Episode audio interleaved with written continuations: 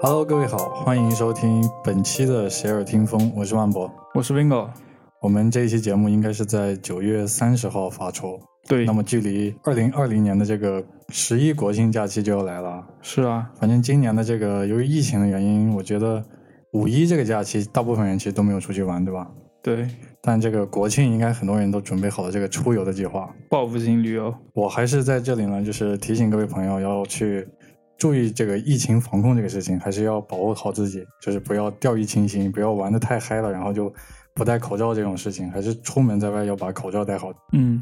那我们今天这期节目呢，聊一聊开心的事情，有趣的事情。好的，因为在上一期，就是上个星期，这个脱口秀大会第三季就是结束了。嗯反正我整个人追下来啊，我觉得是看的还不错的。我嗯因为我同时在追好几个综艺嘛，嗯整个一个平行的一个感受，对我来说就是脱口秀大会是看的最爽的、最嗨的。嗯，那不知道斌哥老师有没有看脱口秀大会呢？我我也看了，那你觉得怎么样？这个我觉得还可以。这个是脱口秀大会第三季吗？对，我只看过这一季，但好像你之前的就是第一季、第二季都有追过。对我其实是看这类综艺比较早的，我看过比较早的，比如说，呃，国内很早的脱口秀形式的节目有《今晚八零后脱口秀》，嗯，那个是东方卫视的一个一个一个一个综艺，就是王自健他们那个搞的，对对吧？对，那个节目其实也是借鉴了美国的那个一个节目叫呃喜剧中心做的一个吐吐叫什么吐槽大会，就是类似的。然后呃，这个八零后停播之后，腾讯跟那个效果文化做了一档综艺叫吐槽大会嘛。对，然后呃吐槽大会期间，他们也开始做关于脱口秀演员本身的一个比赛，叫脱口秀大大会。嗯，对，就是效果公司他们一年就是做两个节目，一个是吐槽大会，一个是脱口秀大会。对，因为我之前看过一个特别有意思的一个段子，好像是庞博讲的。他奶奶跟庞博说，就是你们公司效果公司好像挺有钱的啊，一嗯年开两次年会，是不是？对对对对对。一次是吐槽大会，一次是脱口秀大会。但是吐槽大会最后都变成了演员的洗白大会。好像我记得是嗯第一季的时候就挺犀利了。对，而且第一季的那个世博节还是王自健做的主持人，哦，嗯，后来王自健就被换掉了，换成赵少康了，为啥？不太清楚，我也不知道为什么。而且那个舞台整个的，呃，装装装潢都都换掉了，哦，嗯那我们今天呢，本期的内容就跟大家聊一聊脱口秀这个事情，就从我们一个观众的角度来聊一聊这次脱口秀大会第三季。那嗯，当然呢，因为斌哥老师刚才也讲了嘛，他其实看脱口秀看的比较早，对，而且你看过线下脱脱口秀吗？哎，这个还真的没有看过，我都是看的线上的专场。啊，就是他们录播的那种，对吧？嗯对对，对而且我看的脱口秀早期都不是国内的，都是哦国外的一些，嗯、那时候还不是叫脱口秀，还不叫脱口秀呢，嗯就是呃，感觉就是有一个人上台讲了一段笑话，然后就结束了，然后讲了个六十多分钟的一个专场。我那、哦我那时候没有意识到那个叫脱口脱口秀，那你听你这个描述，我感觉像是小学开那个班级联欢晚会，对对就对让你出个节目，那嗯对对出对什么节目呢？上去给大家讲个笑话吗，感觉就是一个人站站在台上给大家讲了六十分钟的笑话。尬聊是吧？，对，在中国的这个环境里面，大家都叫，比方说就是我们理解的脱口秀，其实嗯跟广义上的脱口秀是不一样的。嗯，脱口秀这个，你在其实是一个国外传过来的一个喜剧形式，对那国内的一个喜剧形式，其实就我们传统的相声啊、小品啊这种，但是国内国外呢，它叫做在英文上叫做 talking show，对其实翻译过来叫脱口秀，但与我们现在理解的脱口秀是不一样的。对，我们现在理解的脱口秀，其实就像脱口秀大会那样，就一个人，然后他嗯站在舞台上，然后有一个麦，然后跟大家讲段子，就是我们现在理解的脱口秀。但那个其实，在有一个更细化的一种分呃细化的一个喜剧领域，叫做单口喜剧，对吧？对 stand up comedy，啊，其实就是站在那里跟大家讲。对那最早的这种最原始的这种广义上的脱口秀 talking show 呢，其实是一种访谈类的一种节目，对吧？是的。那跟我们这种播客是不是也一样了？嗯，不，只不过人家在电视台播放，而且还有视频录制。我们在这个嗯家里面播放，对吧？对对对对对，我跟你讲一下，我们这个播客在很多平台上传的时候，它要选择那个分类嘛。嗯，我们分类就是脱口秀。 对，因为我发现好，其实没什么可选的那个类别嗯了，只能选脱口秀啊，因为反正就闲聊嘛。脱口脱口秀就是呃很很轻松的一个环境，基本上是呃一个主持人，然后也一个沙发，然后请了一些嘉宾过来进行一些访谈之类的节目。那是主要的一些作用就是给那些嘉宾的一些呃，比如说他可能有电影电影之类的宣发活动，嗯可能上一些通告什么的，会找一些这些有话题性的，或者说需要有做走走走通告啊，会给一些某些影视呃作为宣传的一些明星过来，嗯嗯，做一些就是聊聊生活，聊到聊聊完生活之后聊一些八卦，再聊完八卦之后再聊一聊最近的一些作品什么的，嗯，对，基本上是这些套路。所以主要就是以谈话为主，然后对有对嘉宾有主持人，大对家去讨论一件事情。对，还有很多脱口秀，就国外的脱口秀，它会有那种就是针对某一个特定的观点去发表自己的看法和评论。对，因为国外好像这种类型的脱口秀特别多，但是国内近几年啊好像不多了，就没有啊了。呃，以前我记得以前还还有几个，比如说呃，金星秀其实算是一种比较美式的脱口秀类是型，嗯，还但现在也有没了呀。呃，还有有有一个比较小众的叫《恶毒两混秀》，嗯呃，我不知道你们有听过，我有我特别听过喜欢那个节目，是在那个优酷视频播的，呃，搜狐，搜狐哦，对对搜对狐视频，啊、但是播了两季左右就没有再播了。怎么了但就是呃，我看《恶毒两环秀》其实是真正的非常美式的一种节目，嗯它的整个结呃结构，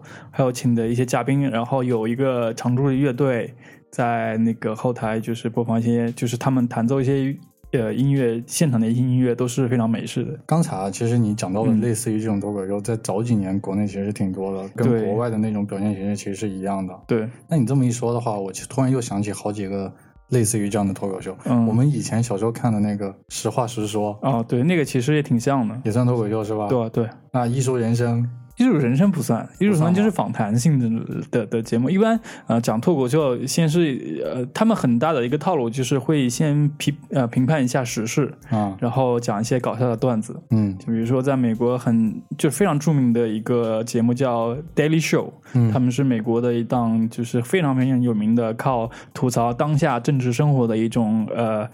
呃就是脱口秀形式。然后他们的那个制作公司也非常有名，叫呃 Comedy Center，就是洗浴中心。哦，嗯，特就是他们经常出一些非常牛逼的演员，他们的很多演员也会在，比如说在艾美奖里面获得就是喜剧类的，就是这种奖项。那所以说这个脱口秀在国外是非常的历史悠远了，对吧？呃，对，只要应该是从电视节目开始就开始有脱口秀这种节目。嗯，对、。哎，我记得之前不是有一个非常火的一个综艺叫做《天天向上》吗？对，我记得他在最开始就是最开始，因为这个节目好久了，我在最开始他在去给这个节目定位的时候，他就说他自己是一档娱乐脱口秀节目，对对对他也是针对每期其实针对一个话题。对，那这么一来，我感觉跟我们播客其实差不多啊。嗯对，只不过他们比较大牌嘛。啊，原来如此。嗯，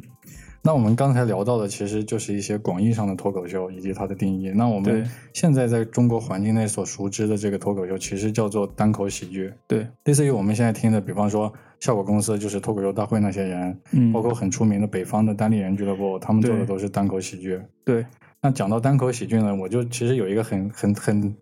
很让我困扰的一个疑问，嗯，它到底跟那个单口相声有什么区别呢？呃，这个我还真的特地查了一下，就是单口相声或者说相声这这门艺术，其实它最主要的一个是是把它是有一个呃很类似的段子，或者说它段子是统一的，嗯但是它比较注重表演，就是说你这个演员能不能在台上把这个段子演得很好，因为相声是一门呃算是手艺呃一门手艺，就是时间也蛮长，是一百多年了嘛，嗯然后他很多段子都是。就是像他们的包袱之类的，都是呃很很类似的，会很多演员会在同在一个台上演演同样的段子，因为这个段子都是，呃，就是上一辈传下来的。是我但是我记得是嗯它会有一个就是经典的一个包袱，对对对，而且很多那个经是典的包包那个袱。是作为就是相声的这个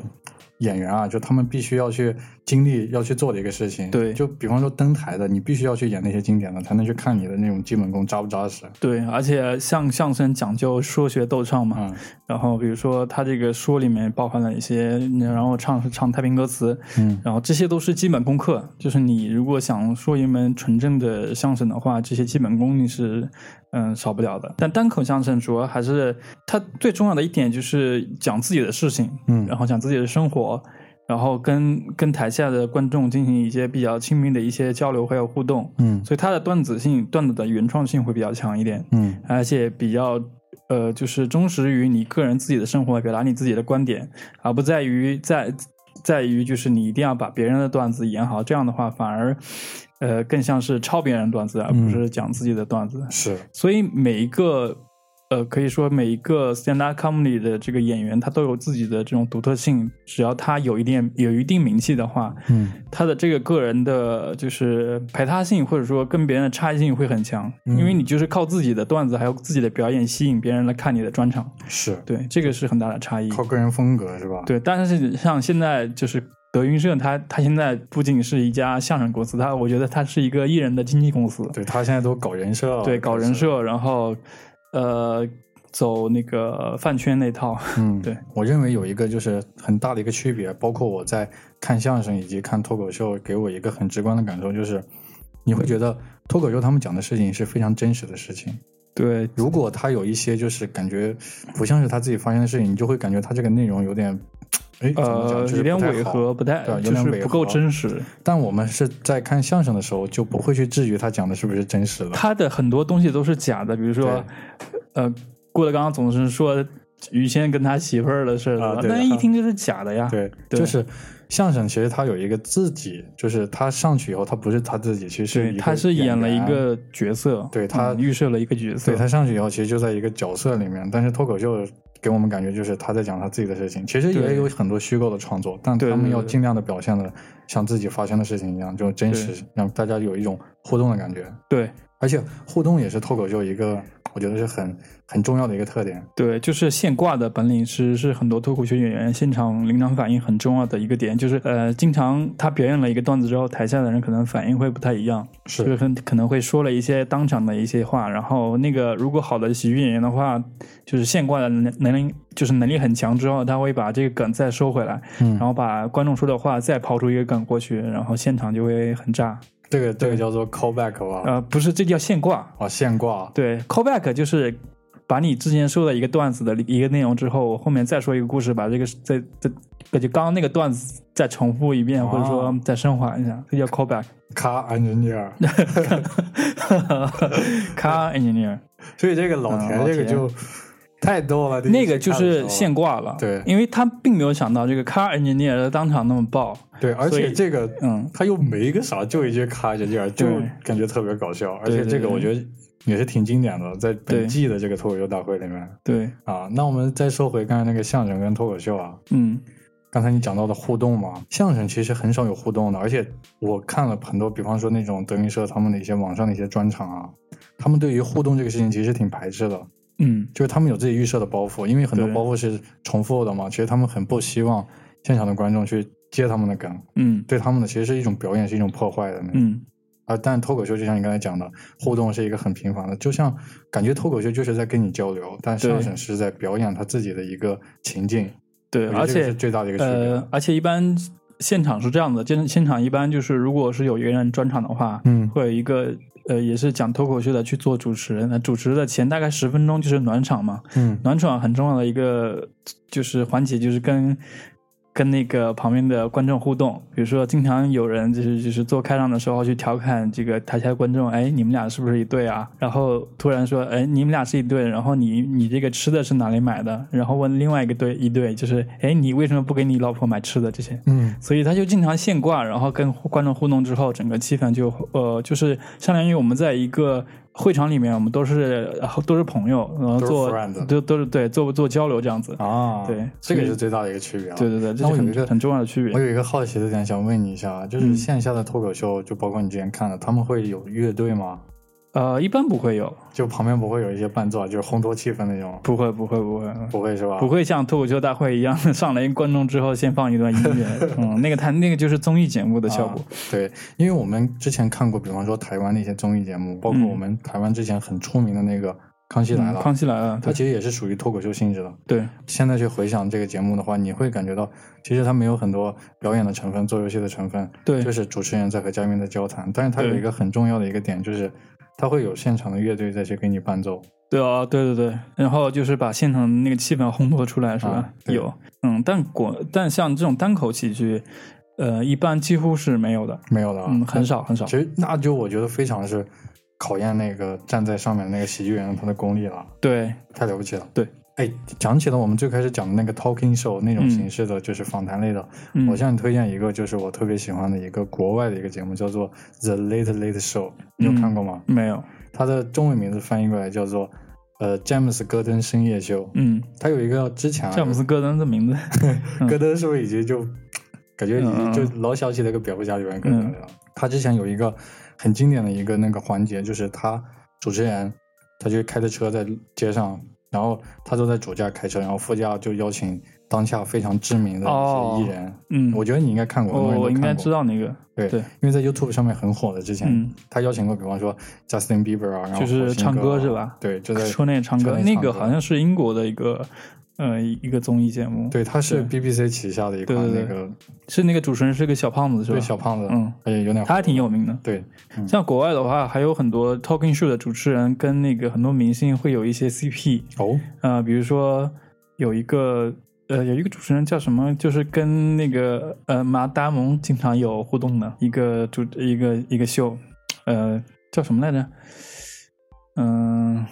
想不起来没关系，直接说内容。对，反正他们之间就是经常有互动嘛，就是然后把他们之间的 CP 炒起来，嗯，然后在粉丝之间，因为他们之前经常在节目里面 cue 到他，但是不不会请他上节目，嗯，所以那个明星就一直耿耿于怀，然后终于有一天反杀了，把那个主持人给绑起来了，嗯然后今天晚上就是我这个明星来主持，嗯对，然后请来一堆大咖过来跟他撑腰之类的，嗯还挺有意思的。，嗯，对，那你说起这个，我再给你分享一个特别 我操，又来，但这个其实跟脱口秀无关啊。嗯但我之前看过一个很有意思，就是 NBA 的有一个主持人，不知道你看过没？嗯就一个小矮个儿，但挺胖的，长的胡子。嗯，他非常喜欢，就他非常喜欢去 Q 那个詹姆斯。哦，你我应该哦嗯大家都看过这个视频，但是他从来不采访詹姆斯。对对对，找詹姆斯的各种队友，然后跟詹姆斯说：“你给他对带句话怎么了？”对对，这个就是就是里面经常炒的这种这种呃 CP 梗，啊就是对我对经常就 Q 到你，但是我就不请你。对对对，对就挺有意思的这对张。好，那我们聊了这么多了啊，嗯然后接下来呢，跟大家聊聊就是我们印象中的就是中国这个脱口秀在国内的一些基本的发展情况。嗯嗯嗯，因为就像我们刚才最早聊到的，最早的就像我们广义的这种脱口秀是谈话类的节目，对，化疗嘛，对话聊。 那最早的其实我我印象中啊，最早的其实就是刚才我们讲到的实话实说这种，对就是访谈，包括后面你说的什么金星秀啊，嗯然，后还有恶毒两欢秀啊，哎，还有一个档就是可能很多人都看过，但是现在应该不承认自己看过了，周立波的那个一周立波秀，啊，对，一周一播秀也是是，当时他就是非常非常有名了，对，在那个。就是上海卫视也是他有专门的一档综艺嘛，我他觉没得他没没出事儿之前，那档节目真的是收视率还挺高的。是，但那种其实就是属于后面后阶段了，我觉得是嗯对脱口秀后后阶段的这种单口喜剧形式了。对，那单口想到这个单口喜剧，在国内我觉得有两大节目，就刚才嗯你讲的，一个是一周立波秀，那另一个就是那个今晚八零后。对，今晚八零后讲道理啊，我其实并没有看过多少，嗯，你之前看的多吗？ 我都是在网上看的，因为我注意到的注意到他的时候，他已经停播了。 这么惨吗？对，因为他是今晚八零后脱口秀嘛，啊我们我是90九零后嘛，我九等零我已经看不到，等我能接触到这个节目的时候，他真的已经就就停播，是一六年的时候就就好像停播了。一七年嗯，OK，那个那个节目里面，就是嗯其实给现在的脱口秀输出了很多的那个人才，就是对，基本上它里的里面很多编剧嗯都是脱口秀大会还有吐槽大会的编剧还有演员，嗯比如说李诞、王建国都是他们出来的，还有陈露，嗯，他们都然后是斯文独立对女性，对对他他们们都是之前去做那个《今晚八零后》的编剧，对，然后后面好像我记得是因为一些就是不知道什么原因吧，反正那个节目不做了。对，但是后边的那个导演嘛，就是现在的那个效果文化的董事长叶枫，嗯。他们就拉之前的一批编剧，然后去成立了效果公司，然后就拿到了，比方说就一方面的投资嘛，然后也是嗯做了吐槽大会和脱口秀大会。对我，觉得是把《今晚八零后》之前那种嗯，浪精潮精又神延续是吧？对，精神也是又第二圈了。但我个人感觉很可惜的是，王自健就哦就，flop 了，就消失了，然后因为他也不出来了嗯，。他自己也是，因为他他本人是一个相声演员，嗯，对他他是正宗的一个相声演员嘛，是，嗯，他们但是他最后就就是就开始就是说脱口秀了，嗯然后后来因为他自己的个人的一些原因什么的，嗯，遭遇家暴或者说还有就自己可能有一些抑郁什么的，就很少在镜头之间呃露面了。那后其来实是他个人的一些因素。对对对，可能是对，那除了王自健，还有另一个也是在之前国内就是做脱口秀，然后嗯，也是从国外然后学习脱口秀的那些东西来嗯带到中国的，有一个人不知道你知不知道啊？叫黄西吗？哎，对嗯，你有看过他的吗？呃，我知道，我看他已经很早了，就是应该是大学吧，大学时候你看的是他哪个节目？他他之前上的他最有名的一个节目是上的美国记者年会的那个吐槽奥巴马的那个节目，嗯嗯，那个节目就是让他一炮而红嘛。他说了一个非常有名的一个梗，就是嗯，我不知道为什么美国有两个总统，就是一个、一个奥巴马，还有一个副总统嘛，副总统就是没用嘛，美国就是副总统就几乎就没什么用，嗯，对，他就经常吐槽这个事情。我是后面知道他，因为嗯他后面其实从美国回来之后进了那个中央电视台，然后去做那对个主持人了嘛。对，呃，他和那个谁，呃，是崔永元一起做的吗？你说的是哪个节目？我忘了。我不知道看的是不是同一个节目。嗯我记得有一个很出名的一个节目叫做《是真的吗》，嗯、没有看过。他当主持人，嗯其实也是一个类似于科普的一个小节目，嗯就会把生活中一些让大家不确定的东西以情景的形式表现出来，然后让大家看这种东西是不是真的，嗯是一个就是也是一个综艺，但其实跟对脱口秀并没有很大的一个关系。因为他自己本身是一个莱斯大学的一个博士嘛，哦，嗯，后来他就是讲脱口秀，平时没事儿，呃，线下的时候就晚上下下班了就开始去讲脱口秀了，嗯后来一直讲到美国呃那个记者年会，后来他就一炮而红之后就开始专职做脱口秀，哦，那嗯那脱口秀这个是不是就没有那种就是传承，就像相声一样，就是一个固定的一个东西，就需要你从从小去学艺啊？没有没然有后没这有种没有没有，对一般一般说脱口秀都是觉得自己有天赋，然后上那个开放麦，嗯，啊，开放麦就是一般让新人去呃说自己的段子，然后呃一般像那些比较有名的有名的那个就是脱口秀演员也会去开放麦去打磨自己的新段子。嗯如果他段子讲得好的话，就可以讲专场，或者说做一些线下的就是收费的演出。嗯很多国内的，比如说单立人也有自己的开放麦的现场，你可以买票然后去看他们的现场，基本上都是一些新人去讲自己的新的段子。嗯嗯，还挺好，还挺好看的。但我并没有去过啊，因为我我知道单立人之后就已经疫情了，哎，那我们之后要不要去一次？可以去啊当。地人好像是在北京对吧？他对啊们的那对个俱乐部，对对对那其实可以去一次，因对为我感觉像这种还未发芽的这种小就是小幼苗，他们的那个嗯票价应该蛮便宜的，是吧？呃，现在的话，你要看一些比较有名的脱口秀演员，其实票还挺难抢的。哦比如说周奇墨，啊还有六兽，还有博博，还有比如说教主他们的票，其实都挺难抢的，嗯那大概一场的价格会在多少？都都很便宜，一百来块吧。就啊他们的票都不会很贵的，就是人数也不会特别多，不会像美国那种搞个八百人的、一千人的专场，在一个大剧院，这这个就很少了。八百一千呢？真的嗯，太，我觉得嗯太像夸张国外了的很多脱口秀演员都已经到那个歌剧院的剧场，就是嗯专门做舞台剧的剧场去做单口的专场节目。哦嗯，这么牛逼、啊！对，那我们接下来呢，其实就重点来聊嗯聊这个脱口秀大会第三季了。对对对，我觉得这个节目啊，我看完之后，是我每周的那个快乐源精神泉粮食是吗？快乐源泉，就是太搞笑了。有的人就他，对，有的人就不用讲，一站上去我就觉得好笑。是谁呢就？比方说王建国，然后比方说那个何广智，就他们两个人就一站上去低配周杰伦是吗？就低配周杰伦，地铁周杰伦，嗯我就感觉特别搞笑，不知道为什么。我觉得这个就是，我觉得是一个非常好的一种个人风格影响到我了。嗯，就是你一站上去，你就会想到他那种风格，就嗯导致于就就有一种那种像粉丝一样去看他，就不会感对觉就不会去在乎他讲的是什么，只要他嗯讲我就觉得很有意思那种。嗯，你你也走饭圈儿这一套了。但哎，不知道怎么就很奇妙这个关系啊。嗯，那我们我觉得第一个话题其实要聊一聊罗老师，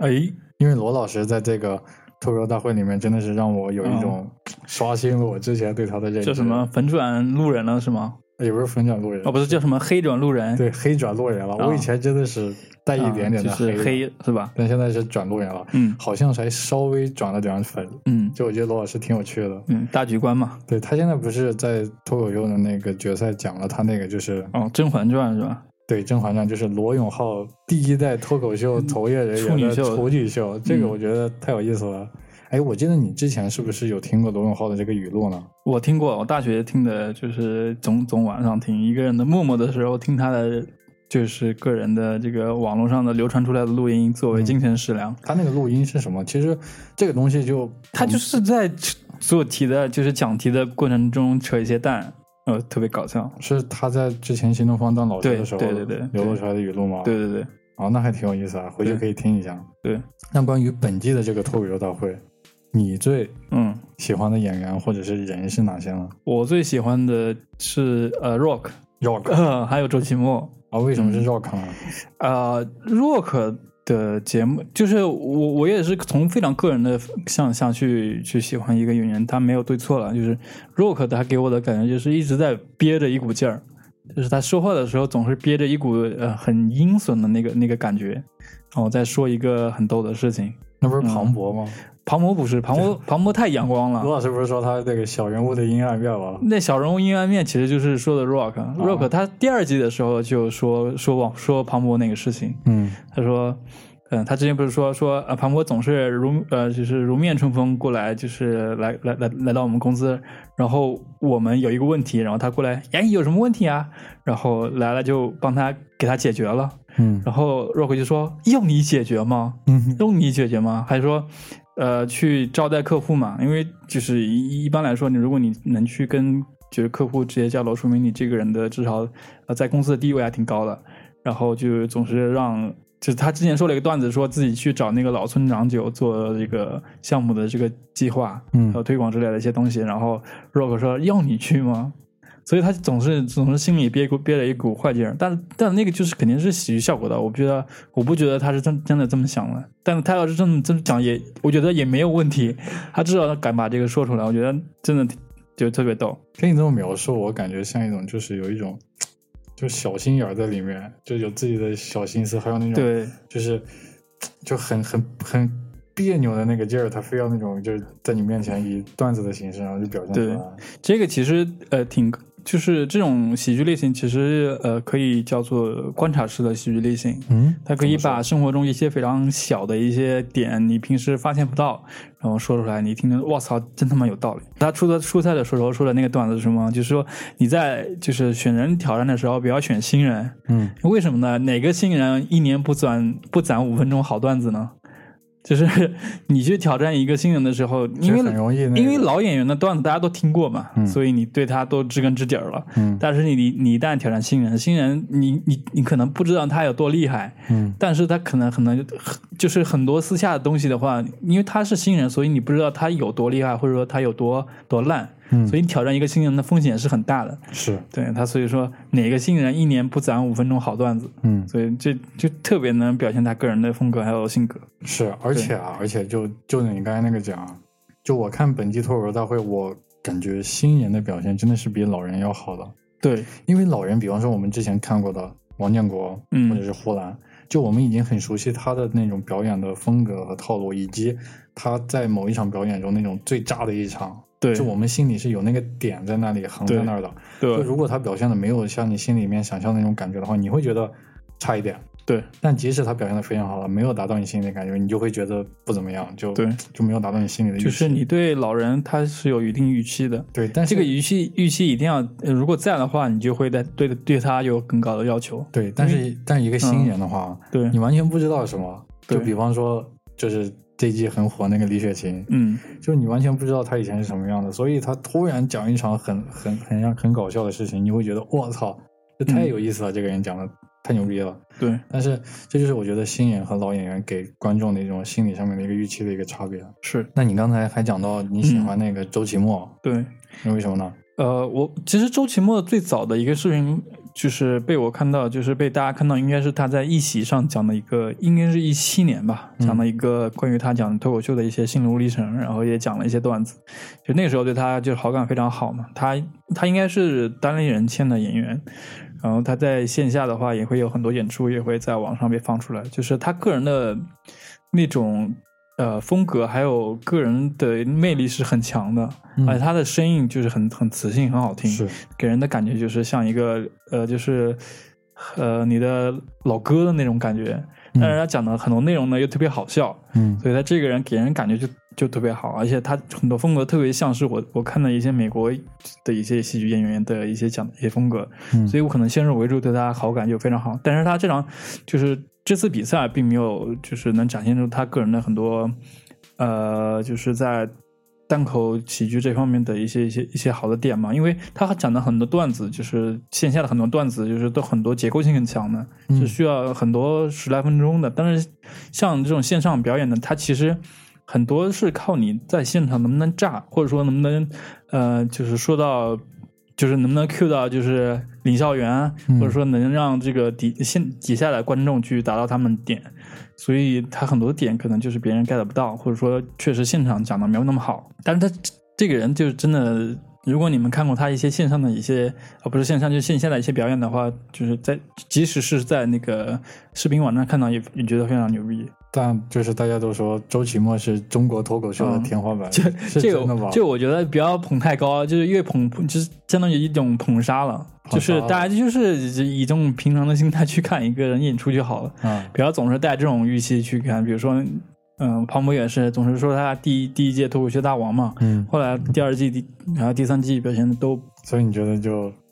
差一点是吧？，对我觉得他他这场就是在节目里表现确实是嗯、呃差一点儿，嗯，但是呢，我又要但是了。我其实有一点 get 不到周奇墨的点，嗯我我可以感受到就是他的那个功力很深，然后嗯他的那个呃，就是能感受到他是一个很厉害的人，但是对就就没有那种能让我捧腹大笑那种，突然一个到一个奇怪的点那种让我很嗨的一个点，嗯就是他现场很难炸，因为他的很多就是演演出的部分很强，他是属于演出性的单口喜剧。嗯比如说他在节目里面就是经常表演别人的一些动作，嗯呃，他是在他说那个酒吧小孩嘛，就说那个英语嘛，他经常模仿小孩的口气，嗯说 Do you like summer? 嗯 Do you like summer too? 然后嗯他经常表演这种性这种性质，其实很难，呃，就是如果你 get 不到那个点的话，就是很难笑出来的。是，我对就我就反而看的时候还觉得有一点尴尬，对，确确实。实现场听看上去很尴尬。嗯嗯除了你刚才讲的两个啊，其实我个人还非常特别喜欢，就是嗯，我也看你也写了，就是何广智，对他第一期讲的那个真的是太搞笑了，包括后面那个地铁的那对个，对对，就有一种，就怎么说呢，就真的像感觉他在跟你面对面的聊天一样，这个样子就他经常他的特点就是把一件破事儿说的，就是非常玄妙。他第一期讲的是理发的事儿嘛，对然后第二后面有一场炸的是讲那个地铁的嘛，对，他就也是那种呃观察式的喜剧，嗯，就没有就是表演的没没什么破事儿，然后你听下来也没感觉有什么内容，嗯大家听的就是好笑。对，我我就喜欢这种，就是对，就就有一个奇怪的点，然后就直接直接戳中你的那个嗯笑点了，我觉得特别有意思。对，那我我还想分享一个，就我个人的感觉，就是我感觉他，即使我们是在屏幕面前去看他的那个表演啊，但就嗯不像、就感受不到他在表演，就嗯，真的是在跟你聊天一样。对。而且聊天是那种妙语连珠的聊天，就感觉对哇、这个人怎么这么有意思？对，不仅被生活扼住了喉咙，还被生活揪住了头发，对是吧对对，而且对而且他的那个他他的那个就给人的一种感觉啊，就呃怎么说呢，就是让你感觉到有一种优越感或者距离感，你会有一些对甚至感觉有一些同情和怜悯在里边。对我而且他说话还带一些口音嘛，嗯然后你觉得他就是你的一个朋友，跟你絮絮叨叨的说一件事情，嗯，然后说个没完。那其他的还有吗？李雪琴你喜欢吗？我觉得我其实我个人不太喜欢嗯李月静的段子，真的吗？我我个人啊、我不我也没有说为什么，就是他说的东西我我也觉得好笑，但是我觉得是没法就是笑得出来，嗯就是比如说他他说他他说他可能他老板喜欢上他了，这个可能在现场就很炸，嗯但是对我个人呢，我觉得就没那么好笑了。而且他很说的很多内容都是跟王建国有关系嘛。然后王建国他后来很多段子都是 callback 嘛，就是说他跟王呃李雪琴之间的靠炒 CP 的这个这个这些嗯、呃段子什么的，我觉得可嗯以讲没问题，但是我觉得并没有那么好笑，因为这个就是现场的这么一个挂。大家都是吗都喜欢看八卦嘛，就是王建国后来不是说嘛，只要我一一提到李雪琴，底下就肯定很炸，嗯对，就这样子，就是是因为我觉得脱口秀大会重点不在脱口秀，呃，重点不在脱口，是在秀上，对，它是一个综艺，你你应该要这么看，对，就他一张口啊，李雪琴一张口我就嗯觉得好笑。嗯，东北口音是吗？对啊哎嗯、那我铁岭的，那我突然插一句啊，我嗯想问一下，身为南方人的斌哥老师，你们之前看这种东北的小品看的多吗？就包括以当前然的了春节联欢晚会上面，看的多呀，那你们就没有一种亲切感吗？他那个口音一张口，我就感觉像有一种本山喜剧的那种风格在里面。也就是呃也挺好笑的，但是我就是不是那个点，我的点不在他那个点上，就不不不不存在，比如说跟王建国还有李雪琴他们的口音，纯靠呃就是靠口音靠表演，他们的那种表演形式。比嗯如王建国，王建国他的很多风格就是靠顶纯顶，嗯然后突然。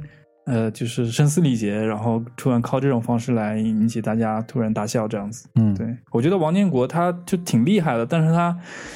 就一直就这样，就是我从第一季看到现在，他就真的就就这样，是就吗？嗯，你可以描述一下怎么样？因为我只看过这一季的王建国的表演，以前都就没是看过。他的表演形式就，我觉得风格，就虽然他自己说挺挺挺多变的，有时候挺就是暴躁喜剧啊，有嗯时候就是突然讲一个动作讲反转之类的，然后呃又有时候会 Q 到李诞，然后有时候会说什么生活之类的。他，我觉得他段子编的很很精巧，但是我就个人并不觉得他很好笑，就是他可能确实很好笑，但是不在我点上。可能王建国给我的感觉，他就是特别用力的想你笑，嗯就是特别用力的那个感觉，就是嗯、呃想做喜剧，呃，不是说我可能说的有点太宽泛了，就是那种感觉，就是给我给我感觉，如果不笑的话，我可能有点对不对不起他， 就这样子。但是像其他演员，比如说像我就说 House 吧，你应该记得 House 就是说那个银行的那个段主子，张清点。，对，他说，呃，那个、那个、那个、那个 callback 啊真的是非常绝的，嗯而且设计的很精巧。他说之前在银行做做这个前台嘛，说，哎呀，你主张清点了吗？后面就是说。那个看那个黑社会老大收收钱的那个那个事儿，嗯那个就是很很巧妙的一个段子，而且它是很不经意间的，虽然有点表演的性质，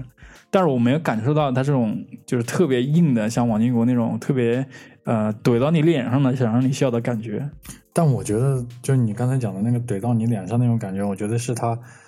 就是现场的一个就是一个随机应变的一种表演形式。可能嗯他设计的一些包袱没有效，嗯，所以他就硬怼。你没想，你没感觉到他后面有一就是有一些表演，他讲的其实挺快的，对，就是不给你那种思考的时间。其实你对看的时候，并不是因为他的内容笑，是纯靠他个人的那种情绪，就是对你你去你让你感觉到笑，但不是对因为他的讲的什么让你笑了。对，我还要讲的另一个，其实就是我觉得像王建国以及庞博他们这种，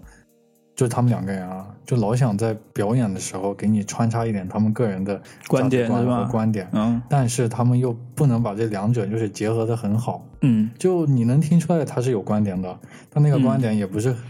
就是逻辑也不是很顺，嗯跟这种包袱的结合也不是很好，嗯但嗯，嗯反而呢，他那个笑点也不是让你很好笑，就感觉有一点说教是吧就？有一点平平淡淡的不太好那啊种。包括前面啊，前面我在网上也看过一些零星的片段，我就感觉他们两个人在表演的时候都会有这种这种情况在里面。嗯嗯嗯，因为他们觉得，就是因为说脱口秀，说实话，你如果在线上看脱口秀的话，或者说你看一下线下演出的演员，他们经常做的一件事情就是一定要表达自己嘛，嗯表达自己很重要的一点就是说观点，说自己的输出，嗯其实他这个是很多喜剧演员或者说单口喜剧最最重要的一点，就是如果我不能表达自己的观点，我就不会去说脱口秀。比如说，呃，像严艺、严悦他们俩就是典型的，就是这种观点输出型的脱口秀。嗯比如说他们，我觉得第二季的时候，他们说很多，比如说化妆化化妆品牌，就会以价值观输出来做品牌的 slogan。嗯这个就是他批评，就是你做化妆品就做化妆品好了，不要总是用价值观去绑架，就是你的用户。比如说，呃，生活就是要简单，什么无印良品，嗯就是就是莫名其妙的给你搭上一个很莫名其妙、莫名其妙的呃那个生活的一个观点，然后加上自己的品牌做品牌调性，嗯然后他生他在那个段子里面经常说呃就是讽刺这个点嘛，还有那个 SK two 就是也是这样子的，就是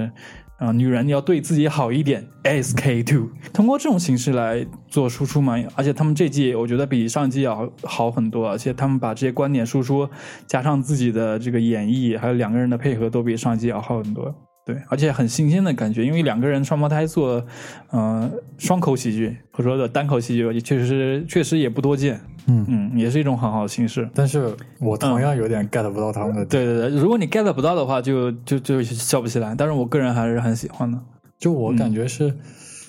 就有一有一些那个评，嗯，对对对，像之前啊，我在网上也看过他们之前的一些片段，就之前感觉就因为他们之前是没有那种肢体表演的嘛，对纯两个人就一人一句那种在讲，对，就有时候你会感觉没有平，因为我感觉你的那个就是情绪的起伏是一个很重要的，在表演的时候，对，但是就之前就感觉有点平，但但嗯这一场我记得有一个很印象很深的，就是他们模仿那个《闪灵》的那哦，两个人人在一起握手那个，嗯对还是嗯还有那个那还挺种吓人的，就就 对，嗯还有那个揪头发这个就确实嗯三十而已，对，确实也挺不错的。他们对对对。其他的还有吗？其他你印象很深刻的？哎，我知道这这这一场比赛，或者说呃这一轮比赛，大家对王冕这个人就一直觉得他很炸，嗯因为他真的很稳定，每一场都很炸。嗯从从就是呃从最开始的那个初赛到后面的每一场比赛都都很好，嗯就是无论是从内容形式、表演风格，还有他具体的段子的一些运用还有转折，都都非常好。对，而且他很多就是很巧妙，而且他甚至会会为了写段子，就是把头发给剃了，就是是因因为他可能就是就是没有东西可讲了，嗯然后把头发剃了之后，然后为了为了这个呃段子把自己的形象都给改了，我觉得这个还挺挺单口喜剧的，就是挺豁得出去豁得出去的。而且呃，我之前我我我看那个决赛的时候，很多人就不喜欢王冕嘛，觉得他这个不是不是单口喜剧，但我觉得这个。又有谁去定义单口喜剧呢？或者说，很多人就弹幕里面就是说，谁都可以拿单口喜剧冠军，就他不能拿。我觉得这个大家都可能就是把自己看得太重要了。嗯就是单口喜剧也不是谁来定义的，就是你看它好笑，而且它这种形式也是一个人，然后 stand up，只不过他抱了一个吉他而已。对我觉得这种事情说不定的，说不定从由此由他开创的一个先河，大家有很多这种拿吉他唱歌来做喜剧，但其我实王冕从第一季就开始在比赛里面出现了，哦是吗？对，而且他他有时候出现就是当别人的一个搭档，嗯嗯，他之前给 Rock 搭过搭档，然后第二季给 CYA 做过搭档。第二季的最后结尾的时候，也是会做暖场的，或者说结尾的这么一个演员出来。不是我，我想问一下搭档是什么意思啊？就比如说一个演员，他可能要比赛嘛，比赛中间他可能需要有一些新的这个形式出现，他就会找另外一个人，他这个人可能不在比赛里面，嗯可能找他的朋友或者找他找他的一些就是说。呃，单口喜剧的一些演员，比如说漫才这个形式也会出现嘛，就在漫才是什么意思啊？漫才我就是我看这个词出现了好几次。漫才就但是日本的一共一一个双口一个双人的一个表演形式，基本上是以吐槽为主，我啊然后一个人说话，另外一个人把他话接过来，然后对他进行吐槽。啊、啊这是就是日本的一个呃双口相声，类似双口相声嘛。那在第二第一季、第二季里面，就是呃 Rock 也是找过王冕嗯做、做一些呃这个喜音乐类的类似类型的单口喜剧，也、嗯我觉得效果非常非常好，那我问一个直击灵魂的一句话，就是你、嗯你喜欢王冕的那个表演吗？我喜欢，啊非常喜欢。是吧？嗯，呃，我怎么说呢？就是很纠结，就是啊你第一次看的时候就确实很惊，艳是吧？确，实很惊艳，也很好笑，真的就停不下来。因为嗯，就像我记得之前有一场，就大张伟说的，他弹的那个吉他，嗯其实根本就不是什么什么什么旋律，就是去一个节奏，对就他对到那个点了，他就加快他那个扫弦的那个节奏，就让对你嗨起来。对就我觉得在现场那个肯定是非常非常的炸，非常非常的好笑的。对，但后面看了几期，就总感觉有一点点相似，就是你看不出有什么新的地方。对他这个他基本的段子都是靠转折，对啊，靠这个情绪上的一些波动。就我而且靠而且我觉得有两期是非常非常像的，就是对是挺前面像就的很平的，然后后面嗯就突然那种再转嘶吼的那种就，对对对，但是他的段子还是挺精妙的。是比如说精妙是挺挺精妙的，呃，说之前的那个决赛里面，他说他嗯，我你的男朋友那个事情嘛，就是、嗯可惜我现在只能看你一个人把行李搬下八楼，嗯我因为我现在是你的前男友这个。嗯这个，然后在后面在又 call back 上面了嘛，就是说他的朋友，他们俩之间的共同爱好不光是啤酒和足球嘛，嗯，然后还抢了我的女朋友，但是你现在你你的女朋友把行李搬下八楼，为啥你还现在不敢露头？嗯这肯定故事是假的，但是他能把这所前后所有的东西都串起来，就是其实还挺精妙的。嗯，那我突然有一个疑问啊，那你有没有觉得就是王冕他的那个创作的，就是过于有一点点的简单了？就虽然很精妙，但是它不密集，你感觉了吗？就其实嗯你现在回想的话，他讲的段子或者是他讲的故事，其实就那几个事儿。对，比方说嗯我们之前看过那个呼兰，其实他的那个里面的东西是很密集的，对有很多东西。呼兰的段子就是说实话，他的其实挺挑观众的，嗯，就是他的段子，如果你没有一，就是你当时如果想不起来那个典故的话，你可能就笑不出来。是但是你一旦知道那个典故，你会我操，就是太妙了，就是那种感觉。是，哎而且左脚后来等一下开始嗯哦 哦聊哦老表了，就你不感觉他就有一点他的创作就是太太嗯太少了吗？他那个信息量，嗯，嗯确实是，呃，确实内内容当内容来看的话，它确实是就就那些事情，是而且因为翻你来覆从去他就的是那那个些事情。因为你从他那个表演形式来说，他配合唱歌音乐这个事儿，其实是可以嗯放慢他的那个讲的速度的。对那么他放慢了讲的速度，其实它里面包含的信息量其实是就可以减少的。对，所以我在一定程度上感觉他的那个创作的那个，其实要比别人就是的内容和信息量要少一些的。嗯，所以这个是我一个很纠结的点，就感觉他确实很好，但没有好到可以拿冠军的这个、嗯这个程度。但是他现场，因为这么说吧，就是他是这种比赛形式决定的，他是冠军，嗯并不是说他是最好的喜剧演员，因为现场就是这样，他他有领笑员，嗯然后他有底下有呃多少一百二十观众还是一百几十观众，嗯这个冠军是通过这种机制来诞生的，不呃，就是你需要跟这个机制进行博弈，所以王建国在后面的很多的的他的节目里面都会 Q 到王雪琴嘛，你一旦 Q 到王雪琴，底下观众就嗨了，嗯然后你就可以就可以通过这个来拉票。嗯对我觉得这个它它既然是一个规则，那就按规则来。我觉得按照这个规则的话，王冕确实是可以拿冠军的，因为在决赛里面他的表演还有他的整个整体，我觉得都是可以拿冠军的。是对就确实你不光是决赛，你包括他嗯前面的一些表演，对对对就是感觉我觉得可以用滴水不漏来形容，你说不对出有什么不好的地方。对，不像比如不像比如说王建国和沃伦呼兰他们的状态都是有起伏的。对，就是他有几期嗯确实讲的不那么好笑，对但王冕他确实每一期都很顶，就是对很很牛逼这样的，嗯，对，因为很多人对王对这个建国，比如还有呼兰，还有庞博，他们有固定的呃预期印象，所以总是喜欢他每期都很很炸。嗯但是他跟他们自己也有压力，就是说段子的取舍会比较多那顺顺道刚才不是讲到这个呼兰了吗？啊。然哦后我觉得我反正听呼兰讲就有一种莫名其妙的亲切感，因为 他以前不是写代码的嘛，啊其实他很多东西会讲到像跟我有同样类似经历的一种情况，嗯比方说他讲到了什么写代码啊、摸鱼啊，包括他嗯什么原油啊这些，就是渔夫，对，就感觉到就他的点还是挺能打动我的，嗯就是也我也我也很能 get 到他讲我的是觉什么得他本事情本季里面最大的亮点就是卖油翁卖油汪啊、嘛，那个点，那个真的是顶到了。是吧？嗯，对，但现场不是，我觉得有很多人就没有听懂嘛，就突然就他说的这个，确实，如果你当时一下没想起来的话，是没法笑的。嗯。对，但是一一旦回想起来，我操，这个太牛逼了！ 是，我也觉得他有一些东西设计的很精妙，就你感觉到有文化，啊，对，但是是有文化的，是有文化的。 嗯确，实是有文化。他毕会竟人家是是哥大的嘛，哥伦比亚大学啊，好像是。这么牛逼嗯吗？对，哎、那你觉得呼兰他嗯不配拿冠军吗？呼兰不是最有力的冠军候选人吗？对他其实呢实力也非常强，只不嗯过他表现的很多期都不太稳定。如果那拿这一季来看的话，确实我觉得他还不呃没有王冕那么那么好。嗯他有几期确实是不够好的，尤其是其实第一初赛的话，他跟周奇墨那场比赛，就是我觉得并没有周奇墨好，只不过他当时确实比较有观众缘，让嗯他的整个投票的票数比周奇墨高。嗯当时第一场的话，我觉得周奇墨讲的要比呼兰要好好一些。嗯，嗯我觉得个人感觉，虽然我很喜欢王建国，但我感觉这一季里面，包括决赛，呼兰讲的其实要比王建国要对，好一些对的。对对，我觉得决赛里面来看的话，呃，呼兰要比建国要好一点，嗯但我不不知道为什么观众投票就是就是建国永远是老二嘛，三年的亚 军。怎么说呢？反正都是他们公司的这种团建嘛，嗯对不对？是是是，效果公司的团建年会前三节目名全是效果公司的。对，这这这种事情，那人家想第几就第几嘛。对，那其他的还有吗？你觉得你印象很深的呃，一些脱口秀？其他的杨笠呢？杨笠也有，呃，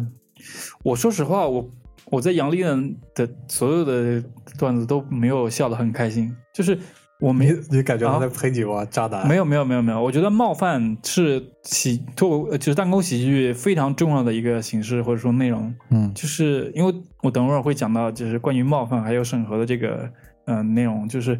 冒犯别人是没有问题的，而且而且我甚至觉得单口喜剧就是要冒犯别人，嗯，对。但是我并没有觉得冒犯不对，就是他的这个很多点都是，嗯，我没有笑到，就是我反而觉得赵晓慧的那个他的段子会更好笑一点。啊，说到赵小慧，嗯，我非常喜欢赵小慧，对我甚至觉得赵晓慧要比杨笠还有李雪琴要好。嗯我甚至我我个人不在觉得，我甚乎我甚至不在乎他讲什么，啊，这 好吧我就喜欢他。 ，OK，那继续嗯呢？杨笠怎么了？怎么教你了？没有怎么着我，因为他第二季开始上台了嘛，嗯然后他就是说，呃，他当时一个比较争议的点就是说那个谁，TFBOYS 中间其中有一个人抽烟的那个段子，嗯嗯，后来被别人喷了嘛，就说你怎么能说我们家弟弟抽烟什么的，嗯后来他在网络上也会受到一些网络暴力这样子，但是他一直能保持这种讽刺的，或者说有一点点恶毒的喜剧形式来演呢，也攻击别人的话，我觉得他在这个舞台上还挺稀少的。是嗯他给我一种感觉，就是就是不太敢去接近他，啊，就感对，觉像一个啊，就是女流氓一样。对就对嗯对，你可以很欣赏他，很喜欢他，但是你不想跟他交朋友，就这嗯种感觉。但是他私，但是他私下我觉得应该不是那种人，就是喜剧就是一种表演，他可能把、呃他自己的一面表演出来，他生活中可能不是这样子。是，嗯，因为我我回想起来，我这一季没有记录他的一些笑笑，就我可能当时会笑一下，或者说也蛮开心，但是我回想起来，我没有记得他说的有一个点，我到现在还记得住。是你有记得吗？ 记不住。那我觉得就是你笑点包袱这种东西是一个当下的一个行为，对，所以你后面记住的其实是他要真正传达的某一个观点，或者是他看问题的这个角度，对对对，这个才是很重要的一个。这一点，反而另外一个人会更让人注意，比如说是张博洋，嗯张博洋他在节目里面就是，呃，喷键盘侠嗯，那点确实是让我记住了是对我还记住他喷那个白凯南，啊、对对对对对对，他的，而且 我还记住一个易烊千玺。对对，反而他的一些呃东西的话，我反而能记住，而且也也很好笑。那你这么一说的话，其实是你一个脱口秀演员，他有非常强烈的自己的一种表演的风格，加上他的一个非常强烈的一个观点输出，才能让嗯那个听众记得住他。也也不一定，可能是跟他自己的自己的人设也有关系。嗯比如说，呃，李雪琴还有杨笠，他们自己都有很独特的人设嘛。嗯尤其是还有思文这一季这个非常那个火的陈露，个独立男性这个人嗯，设也起来之后，其实他在观众心中的就是能被想起来的点会更多。嗯，但周奇墨他主要，周奇墨的点在于他很多段子精妙的地方，让你想到一些生活中的一些场景，会想到他。比如说他在里面说的那个药店的那个段子，嗯，对，那个就很就很真实，是是很真实，但我觉得不是很好笑，我觉得非常好笑。 是吧？对，好吧，啊，不重要，你你你你说说你喜欢的演员吧。我喜欢的，我想一下，刚才已经聊那么多了，我嗯想想还有哪个是我很喜欢的。我记得之前有一个那个，哎，有一个那个豆豆，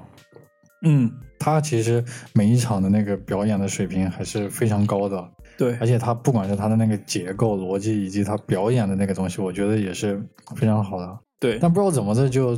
就被淘汰对对，了。我觉得他被淘汰就很挺奇怪挺这可个还事情挺可惜的。嗯嗯，反而在决赛里面，杨蒙恩我是真的完全没有记住。啊，是嗯对杨蒙杨蒙恩这个，你会感觉到这怎么说呢？决赛不是六个人嘛，对，就其他的五个人，我感觉多多少少在之前的作品里面都会有一些嗯印象的点。但是杨蒙恩就是想不到他之前想了什么，你我你也只记会你只会记得他是一个很厉害的新人，确实很厉对害，对但你就想不起来他讲了什么了。对，那这个也是挺有问题的啊，这个、嗯就嗯，感觉那突然聊到这个就就是纯搞笑跟那种传达自己的观点、嗯哪一个要更好一点？就比方说上一季的冠军，嗯名字我们就不说了，嗯他就是那种纯搞纯笑表，嗯就爆笑，让你就对爆笑喜剧。而且我也看过几场，确实你看他当时的表演的时候，不管是他在脱口秀大会以及后面上吐槽大会，嗯真的是让你很狂笑那种。嗯但之后呢，确实记不住什么，嗯，你能记住他的一些金句，对，就是爆笑，我就记住一个爆嗯一笑顿啊，倒插。对，就就爆我笑，啊梦到过这段，对，就是所以就也是很纠结的一个问题，啊就是他确实让你很开心了，但是、啊，但是他又没有什么很明确的观点输出啊，这种、就是你就嗯我觉得得这个不要纠结，你喜欢哪个就喜欢哪个，不重要。我觉得喜剧的就是让你开心，如果你真的开心到了，就是好的喜剧。嗯呃，不一定非要分三六九等，就说如果有观点输出的，就一定是牛逼的高等的喜剧，但不并不是这样的。嗯，嗯，我觉得不是这样的啊。但是我个人喜欢的还是那些偏观点输出的。反正今天我们这个脱口秀大会也聊那么多，我们最后给大家嗯分享一下自己喜欢的这个吧。对，好，那我我先来，嗯因为我确实看了，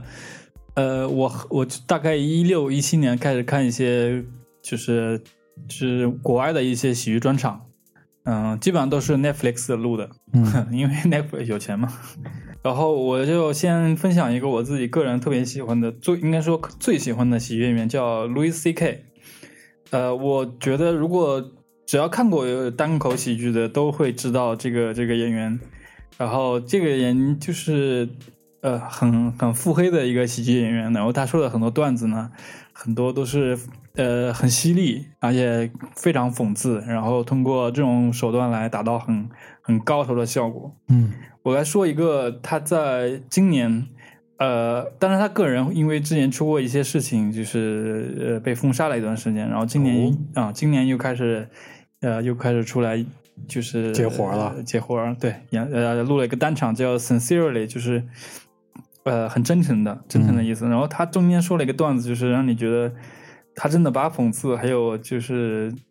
嘲讽，就是说到一个极点了。他这个段子大致是这样的，他说，嗯，他说他一直不理解为什么药店的橱窗会有一个轮椅放在这儿。他说这这会给人带来冲动吗？难道有一个人就是突然，呃，到一个窗口前说，哎，我是不是应该搞一个轮椅啊？这样我就不用每天爬着回家了。然后此时观众就大笑嘛，就是因为他表演能力很强，嗯然后说：“哎呀，这样的话，我十年以来，十年前腿被炸断之后，我就再也没有好好什么呃生活过什么的。”这个这个时候，观众还在笑嘛。然后他说：“自从上次就是在马拉波士顿马拉松爆炸案之后，我的腿就没好过。”然后底下的人已经开始嘘他了，嗯因为因为说这种事情其实是很冒犯的，而且是因为这种事情它是一个很悲惨的一个故事嘛是，。就是你不应该当成一个段子或者对是很调侃的一种语气来讲。对对。对对，因为这是个真实的事情，啊而且当当时的专场就在在波士顿。啊，那之后呢？然后，然后他就说：“我操，你们这帮伪君子！刚刚你们还在笑一个没有腿的人在地上 爬，现在你们就是另外有一个单独的人群群体，他们腿没了，你们就你们就不能笑他笑他了吗？嗯，你们这帮就是很虚伪的人。”底下人就是又开始爆笑，然后啊又开始那啥的。就是嘖他说的很多东西都非常的有结构性，而且他可以预料到观众的一些反应。嗯比如说，他说不，我们要笑所有没有腿的人。嗯不管他是哪个群体，我们都要笑他。嗯，对对，就这样子，哎，我就听就特别冒犯，特别就腹黑。听你这么讲，我就感觉这种其实人真的是就特别了不起，他在创作的时候，因为对他其实是有一些冒犯的东西的，对，但是他可以用他的一个不管是怎么样的一个表演形式，就是用一种幽默把把把这种冒犯化解掉，对但是同时呢又去输出了他想说的东西，对，就是你感觉他在骂你，你又你又又没不好办法，你意思想你又想笑，对然后你又没你办觉法得不够不道德，又不敢笑，是就就是是处于那种呃，就是想笑，然后在道德之间的一个困境，然嗯后你在就是这种感觉。就他那个冒犯的点把控的特别好，对嗯对对，挺不错的，对回去可以对看一看。特别特别牛逼。然后，呃，他他还说，就是他他他自己呃，喜就是有时候去一个景点嘛，就比如说这国外的一个一个景点，然后想去吃个饭，嗯然后他就是因为没到饭点儿，他但是他比较饿嘛，去一个比如说日式料理的一个吃寿司的一个一个饭馆，然后他去了之后发现一个就是没有人在那儿，只有只有服务人员，然后他他他去了，他都不知道自己该不该点，你知道吗？他说如果我点的话，那帮就是。呃，服务员还有什么？就是他们都说：“我操！就为了这个人，我们要开工了吗？我们要提前开工了吗？” 他就会会想到很奇怪的一些点，就是站到别人的角度上去说这个事情。嗯他说，呃，我们现在很多人就是喜欢把自己的女儿或者说自己孩子在学校里面，比如说一些表演的片段拍下来，然后放在 Facebook、放在 YouTube 上面，嗯嗯，然后底下就有人很多人评论说：“哇操，妈，就是跳的太好了。”他说那些人根本没有点开你的视频看，然后说你你就算在那个视频前面放了呃放了一段你孩子的表演，后面十分钟你放了一个你自屁股的自拍照，都不会有人说什么的。就是它揭示了很多人这种呃社交网络上很多人让人虚伪的那一面嘛。是，对，就是角度还挺新奇， 特别的新奇。呃这只是它很很很短的一个一个个特别特别小的一个一个一一个段子，然后它里面很多很多结构性的，嗯，就是因为它一般专场是至少是一个半小时左右，一个半小时，对然后就一个人干讲嘛，干讲一个半小时，然中后间不休息嘛，呃不消息，一般我操这么牛逼 stand up comedy 就是这样一个话筒，然后一个高脚凳，嗯然后一个高脚凳上放一放一杯水，就嗯所有的舞台的设置都是这几乎都是这样子的，嗯就很简单。然后一个人在那干讲讲讲个五分钟这样子，讲个一一就是九十分钟，对，那有没有那种越讲越凉的那种？几乎没有，就是因因为一般去你专场的都是认识你这个人的，或者知道你这个人的，嗯，都是预期的你这个人会非常牛逼，非常好笑，嗯而且一般录专场都是你已经挺有名气的，嗯对，嗯，对，就是 Louis C K，然后他的很多的专场在 B 站呢都能搜到，我们也会放一些链接的，在这个方面。嗯还有一个人，我再推荐一个，因为底下都是我个人的一些嗯私货了。就是说到冒犯这个事情，就是有有一个人就是可以把冒犯这个这个说到极点，说一个人， 他他是澳大利亚的一个演员，叫呃 Jim Jeffries，呃，他说了很多，他说，呃，我们做。单口喜剧的，要么就不冒犯，要冒犯就任何事情都可以冒犯啊！这句话好像是另外一个人说的，不过不重要。他说，我们就可以把一些所有东西都可以拿太阳来说，嗯因为你说一个任何一个事情，比如说你今天说了一个，比如说跟女性相关的一些笑话，会得罪一些女性，对吧？嗯但如果你有一天别人说你不能说女性了，你只能说说喝酒的一些笑话，但是喝酒的这些笑话呢，也会遭到另外一些人的反对，说我曾经因为我的丈夫喝酒导致我家庭破碎，嗯导致你很多呃事情你也不能说了。嗯，所以你很多玩笑之后，你的所有的说话的这个范围会越来越小，嗯所以你讽能讽刺的事情、能冒犯的事情就越来越少。所以啊嗯、呃就是说，如如果我们能在台上能冒犯一冒犯一些事情，那我们就可以冒犯所有事情。嗯嗯，听着很有道理，是吧？是对，哟操！然后底下会讲一个，嗯、j i m Jeffrey 的关于他他自己，因为他自己说的很多东西都是非常强观点输出的，而且他观点输出经常是这样的，就是他会抛出一个观点，他会预设别人反驳他的观点，嗯然后他他再反驳过去。他他是这样子，他说，呃，在美国的一个喜剧专场，他会说这个美国枪支管理的这个事情，嗯因为美国的这个这个枪击就是很有名嘛，自由是自由美利坚 是吧？枪战每一天是吧？就是呃，美国的第二修正案就是保护了公民可以合法拥有就是枪支，嗯嗯对。然后他说，呃，如果这个世界上有一个事情就是呃，这个法律保护我们拥有枪支的唯一的原因就是我们喜欢枪，嗯嗯，然后底下也会有人反驳他说：“不不不不，我买枪是我为了保护自己的家庭。嗯”他说，然后他说：“你放屁吧！就是这个世界上，美国统计，你买枪最后，呃，枪击受到枪击的这个人有百分之六十都是由于自杀。就是说啊买的枪，其实你能受到威胁、威威就是安全威胁的那个概率是非常低的。对，主要很大的一程一程度都是用来自杀，而不是杀，就是保护自己或者家庭的。呃，他说，嗯、他曾经在英国的时候，就是被入室抢抢劫过。英国是不许允许嗯那个呃，就是买枪的。嗯然后底下就会有人说：“我、操，你你要想一想，这时候你要有一有有一有一把枪就好了。他说：“他说当时我他妈就跟我老跟我这个对象在床上，我还是赤裸着身体呢，我不会突然就是一直把这个枪套就别在腰上吧。又我又不是什么什么西部牛仔，每次都是把枪掏出来，然后你他妈就完了。然后然后就是他说，呃，你们喜欢枪才像才像拥有枪，嗯美国才会就是有这种这个地下修正案，嗯就是他们说就是为了保护家人和家庭，就是就就是扯淡，你因为。因为美国有就是枪的杂志，有枪的这个呃博览会展示会，嗯但是你没看到美国有防盗门的杂志吧？ 你没看到有防盗门的这个展销会吧？就是他就通过各种方式来反驳，就是我们买枪就是为了我家庭还有什么的。呃就是还有很多就是小孩子因为拿把把枪拿拿玩具嘛，就是打伤了人，嗯就是因为你这个枪支管理不好，再放家的话，小孩子会就是因此会就是拿着当玩具玩，然后就有底下人反驳他了，他说。我不不不，我家是这样的，我会把我的枪放到一个保保险柜里面，嗯然后孩子就会呃看不到枪或者拿不到枪了，然后底下他会说了一句：“那他妈还保护个屁呀、当他妈的土匪进来的时候，你说别动，我他妈保险箱有有有有有枪，然后我他妈还去把枪拿出来，我你那个保险柜是保护枪的， 对，不是保护你自己的。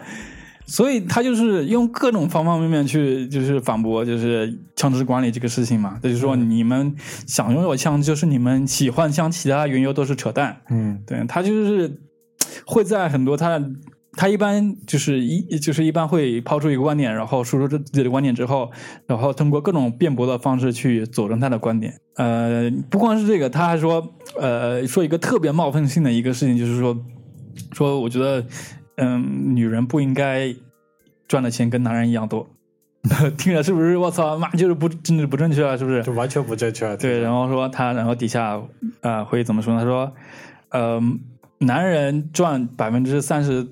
比女人赚多的百分之三的那些钱呢，都是花在女人身上的，啊，比如说请女人吃饭，请女人喝酒，请女人来看我的专场，嗯都是他们花的那些钱，而且很多节日呢都是为女人设计设计的，比如说，呃，情人节。我生活中没有一个朋友，没有一个男性朋 友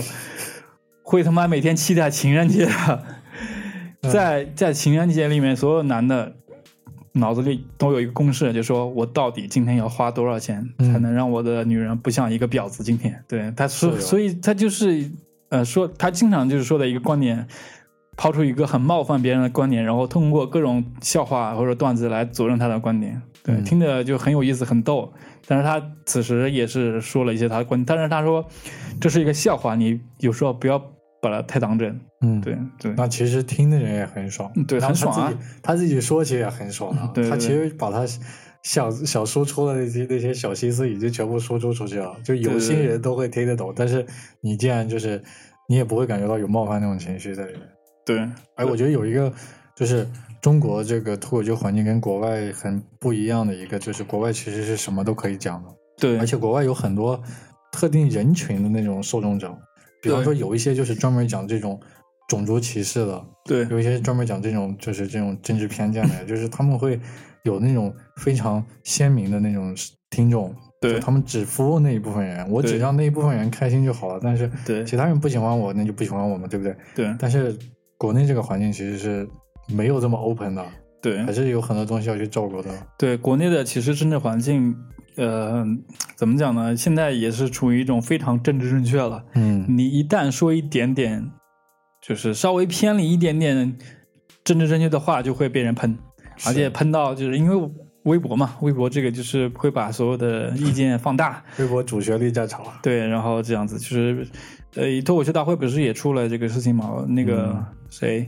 啊、n o r a 嗯你说了一个好像有一点点压迫感的那个段子嘛？嗯其实那个段子也不是，是他是假的，但李诞就是说呃 Nora 这个段子可能有有点压迫感，就是对观众不友好。但是很多在美国的脱口秀演员都是故意压迫观众，嗯，或者说去冒犯观众的，但观众也会很开心，很很很笑。但是中国这种环境，就是因为刚刚起步，你不能让大大家接受那么就是冲击性很冲击性很强的观点，嗯去接受你的观点，然后再让它好笑这样子。对是。关于那个 Nora，我觉得挺可惜的。对他第一场表现其实挺好的，对，就因为李诞说的一句话，导致他后面就我感觉就完全没有自信了，尤其是嗯第二场那个主题赛的时候，就其实自己有一些自暴自弃的感觉，对对对对就就不太想继续嗯到前面了。对而且他第一场那个表演，我并没有感觉有多大的冒犯，对我也不觉得，我一点都没觉得压迫，对我也就不知道为什么大家觉得会压迫，就单论他那一场的表演来说是没有什么压迫。我觉得可能李诞当时是有一种就先入为主的一种观念，就是嗯肯定是结合了他之前线下的一些表演，嗯包括是一些网上的一些那种综合的一个评价，对他会直接有一个先入为主的一个对他这个人的一个，而且很多人预设脱口秀演员都是那些学历比较低的，嗯就是也没什么正经工作啊，最后来说脱 口秀的，结果来了这么一个生活都就是生活很成功，然后专业就是，而且还有上海户口，对吧？就是感觉他是一个那种高层级的，或者说生活水平比较高的一个人来跟我们这些底下的这些，就是相当于跟我们层级不一样的人来对我们校，感觉一种很怪的体验。是，对对，但是后来 Nora 她自己也出了一个视频去反驳这个事情嘛。嗯她当时也拍了一个线下的一个演出，然后她第一句话就是：“你们准备好了吗？我准备开始压迫你们了。” 对，我觉得还挺好的。反正我觉得挺可惜的这个也。对对对，嗯，那讲到这个压迫，最后再提一嘴吧。我觉得在我们中国传统相声里面，这个冒犯就是我觉得是无处不在的，尤其、对啊但他不是冒犯观众的，他是冒冒犯犯自己的搭档。对就我觉得冒就是相声里面不是有一句就是在台上是没有任何的那种、嗯，台上无大小，台下立规矩。对，就台上你讲什么都可以，嗯就，于谦儿他爸他妈什么就讲了个遍那种，对大家也不会感觉到是有那种冒犯的感觉。对。然后说完国外的话，我再说几个国内的。嗯国内的嗯单立人的我看的比较多一点，比较我比较推荐教主的，然后他的他的一些视频在网上也可以找到，然后你去 B 站搜他也可以，嗯然后再推荐一下那个童墨男，嗯，他他也是参加那个单立人喜剧大赛的，他他期间有个段子就是特别特别好笑，嗯呃，我简单讲一下吧，就是他是本身是一个教美国高考的一个英语老师，嗯然后他的他的学生都很有钱嘛，因为去嗯美国留学很有钱，然后他们考试都要去纽约考，然后呃纽他们他跟他学生一起去考试的时候，带他们去考试嘛，然后他学生就说。呃，当时当当地，因为当地也有一些类似，比如说像中国面包黄包车这种，嗯、人力车。嗯然后，呃，他跟他老师说，要不我们上去坐一圈儿，嗯然后他他说可以啊，然后当时他就问那个，嗯，他的学生就问这个多少钱一公里，他说七美金一分钟。嗯然后当时他的学生说了一个两说了一呃两个单词，当时震惊了那个车夫的心灵。呃，车夫说，Where would you like to go？就是你想去哪里？嗯然后那个学生说，Go around，就是跑一圈儿。然后然后当时他就疯了，然后那个叫啥？那个渔夫，那个船呃，不是车夫车夫蹬到最后腿都蹬直了，然后他说当时。